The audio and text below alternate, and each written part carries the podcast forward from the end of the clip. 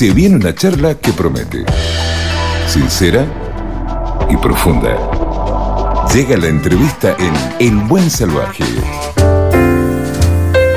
El próximo sábado, 9 de septiembre, 9 del 9, mira vos, en el Teatro Mendoza, se presentará el primer actor mendocino, Ernesto Suárez, con su unipersonal Lágrimas y Risas. Tengo el placer de tenerlo al aire, al Flaco Suárez. Flaco, buenas tardes, Walter te saluda. Hola Walter, pero no estoy en el aire, estoy acá parado en la calle. ¿En la, en la calle todavía no comes? No, no, no como, yo sé que no como. Hace tiempo que no comes, ¿no? ¿Ya? No. O sea que te digo buenos días, no te digo buenas tardes. Buenos días, buenas- Ah. bueno, más o menos. Escuchame, pero vos sos muy callejero, andás. ¿Dónde estás? ¿En el café ahora? Y sí, así nací, así me voy a morir. Espero morirme en una calle, que me atropelle un camión, una cosa, cosa que no quede en resto.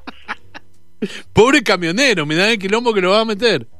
No, he pensado, te juro, he pensado en tirarme cuando vi el tren que pasa por la esquina de mi casa, tirarme Sí. de abajo. Pero va muy no despacito el metro tranvía, flaco. No, va echando puta, que, que, que no quede nada, yo no quiero que quede nada de mí. Se- van a hablar huevada de que era bueno. Ah, Cuando se mueren todos son buenos. escúchame, pero pero no, no vas a hacer. El, el vi- el sábado tenés función. Por lo menos hoy, No, mañana. después de la función. Después de la función. termine la función. Claro, claro.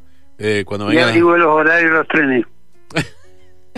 Escuchame una cosa, flaco.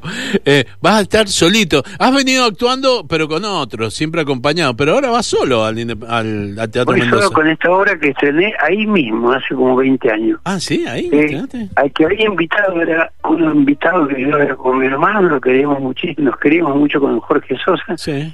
Y cuando llegó, yo estaba enfermo, ¿verdad? con fiebre. No sabía si hacer la función o no. Mm.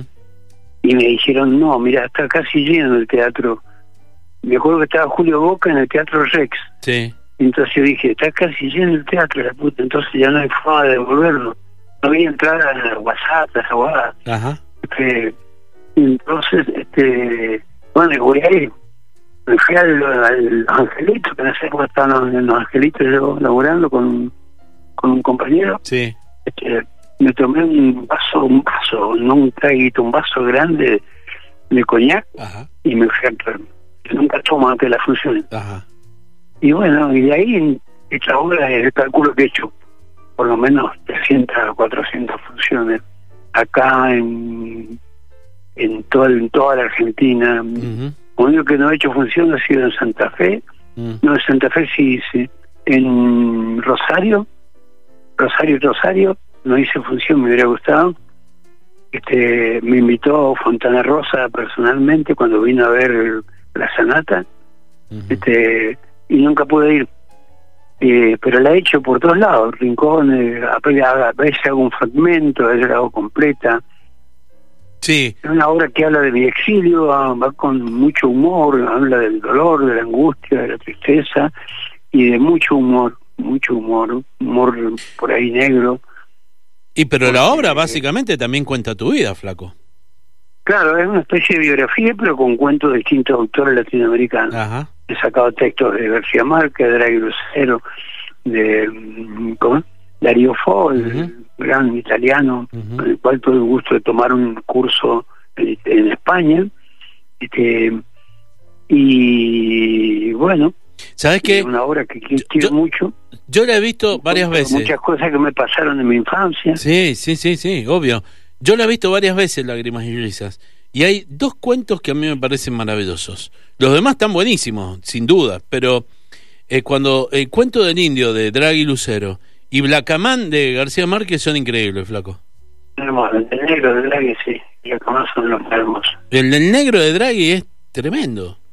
Es un cuento bellísimo. Yo creo que Draghi ahí se adelantó con, con años al, ¿cómo es? A la nueva corriente neorrealista de América Latina. Ujú. Qué bárbaro. Eh, eh, Porque eh, es un negro que, que no muere nunca. ujú. Queda libre y queda convertido en una luz. O sea, este ahí realmente tuve la suerte de charlar una noche con Draghi. Mm. que ya estaba viejito él. Eh, y era un tipo realmente que amaba la valle y la valle tiene como un misterio Por eso yo en homenaje a él, cuando volví del exilio, me fui a muchas escuelitas de la Valle. Y el sábado pasado, el domingo pasado, estuve actuando en la escuela, ahí para, voy gratis, ¿no? Ajá. ¿De onda voy? Ajá. Ahí lo, me dio unos mangos el Instituto Nacional de Teatro, pero yo voy muchas veces más gratis. Y no es limosna, el teatro debería llegar a esos lugares más. Bueno, pero eso lo- vos siempre lo has eh, lo has expresado y no solo lo has expresado, sino que lo has hecho. O sea, sos ejemplo he viviente de eso. Es mi, eh, Walter, es mi vida. Yo me crié en un barrio marginal. Entonces sé lo que es. En esa época el radioteatro era el famoso. Sí. Y cuando trabajé con Servando Juárez, este, que le hacía la taquilla, porque era amigo de mi hermano, mi hermano era pareja de Mónica Montiel, este, que trabajaba con Servando Juárez. Íbamos a los pueblos, a los barrios, y veía tanta gente. Digo, mira, el radioteatro, qué hermoso que es la radio. Qué hermosa que es la radio, porque llega a Rincón y después van con la novela ahí. Uriaco Falcón, Servando Juárez, el Lolo Golazo Recabarra Ujú. tipos que llevaban su obra a lugares eh, que no llegaba nadie. Claro. Y bueno, es lo que has hecho vos con el teatro. Es lo que yo teatro, que sigo haciendo, te dije, el sábado Sí, domingo sí, sí, en sí, el sí. Y fue hermosísimo, muy emocionante para mí. Y Escuchame. ahora me voy la semana que viene a Perú a... ¿Cómo es? Un poco, me dijo una psicóloga amiga que, que fuera a Perú si podía. Ah, Esto en un mes más menos del suelo en la plaza cuando le perdón, perdón que no Y te que fuera escucho. va a hacer bien ¿A Perú? ¿A Perú te vas? Claro. A Perú me voy la semana que viene y la otra. Ah, mirá vos, qué bien. Me voy a los lugares que visité llorando. Sí. Nos voy a visitar ahora con amigos y con grupo de teatro que yo formé en Lima. Qué bueno, flaco. ¿Y cuánto tiempo vas a estar en Perú? ¿Cómo, Walter? ¿Cuánto tiempo vas a estar ahí en Perú? No, voy a estar ocho, siete, ocho, ocho días, creo. Buenísimo. Una función y unos talleres, unas charlas. Sí. Y me voy a reencontrar con la gente que me ayudó mucho en el exilio. Oh. Claro, porque cuando vos te fuiste de Mendoza, el primer lugar que llegaste fue a Perú. Claro. Claro. Empecé corriendo de Chile poco, más corriendo. Pinochet ahí. Ajá. Uy, lo cuento como si tuviera, si supiera tu vida, ¿viste? Claro, y aparte me, esa gente me conoció porque estaba trabajando en un mercado, yo en un mercado pasaba la gorra, pero hacía, estaba en un mercado, esos mercados que hay allá, que son mercados como callejeros, ¿sí? Sí. ahí estaba y sacaba unos mangos, me regalaban verduras, frutas, eh, y hay un periodista que desgraciadamente era muerto, no lo voy a ver, Escúchame, pará, pará que se escucha mal, se está escuchando mal, fíjate porque me estás contando algo buenísimo y se está escu- escuchando mal, no sé a dónde te metiste. A ver, bueno, a ver, hola, hola. Ernesto, Ernesto, Ernesto. Uy, se perdió el flaco Suárez. Lo hemos perdido en el éter. A ver, estamos conversando con Ernesto el Flaco Suárez, que este próximo sábado va a presentar su unipersonal Lágrimas y Risas en el Teatro Mendoza, San Juan 1427. Ya están las entradas a la venta en entradaweb.com.ar. Como el flaco le gusta laburar para los amigos y quiere que los amigos lo vayan a ver, lo que vale eh, tiene un precio casi simbólico, dos mil pesos la entrada. Es buenísima la obra porque es él solo, ¿eh? él solito y haciendo, eh, contando su vida.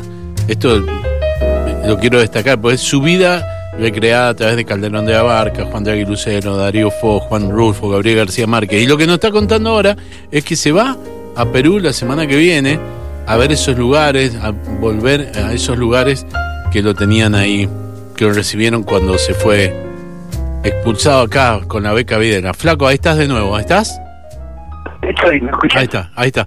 Eh, que me decías que vos trabajabas en un mercado y hubo un periodista y ahí te... te- Ah, un periodista sacó una foto, Coco Chiarella se llama, que después construyó un teatro muy lindo donde voy a actuar yo ahora. Sí. Desgraciadamente Coco murió hace unos siete años. este Pero voy a ir ahí con la compañera de él, que es la que está organizando todo. Y, y voy a volver al lugar donde estuve mal, voy a volver ahora bien. Qué bueno. Con gente de Perú, que yo formé dos grupos, que ayudé en di talleres, clases y charlas, y ahora voy a hacer lo mismo.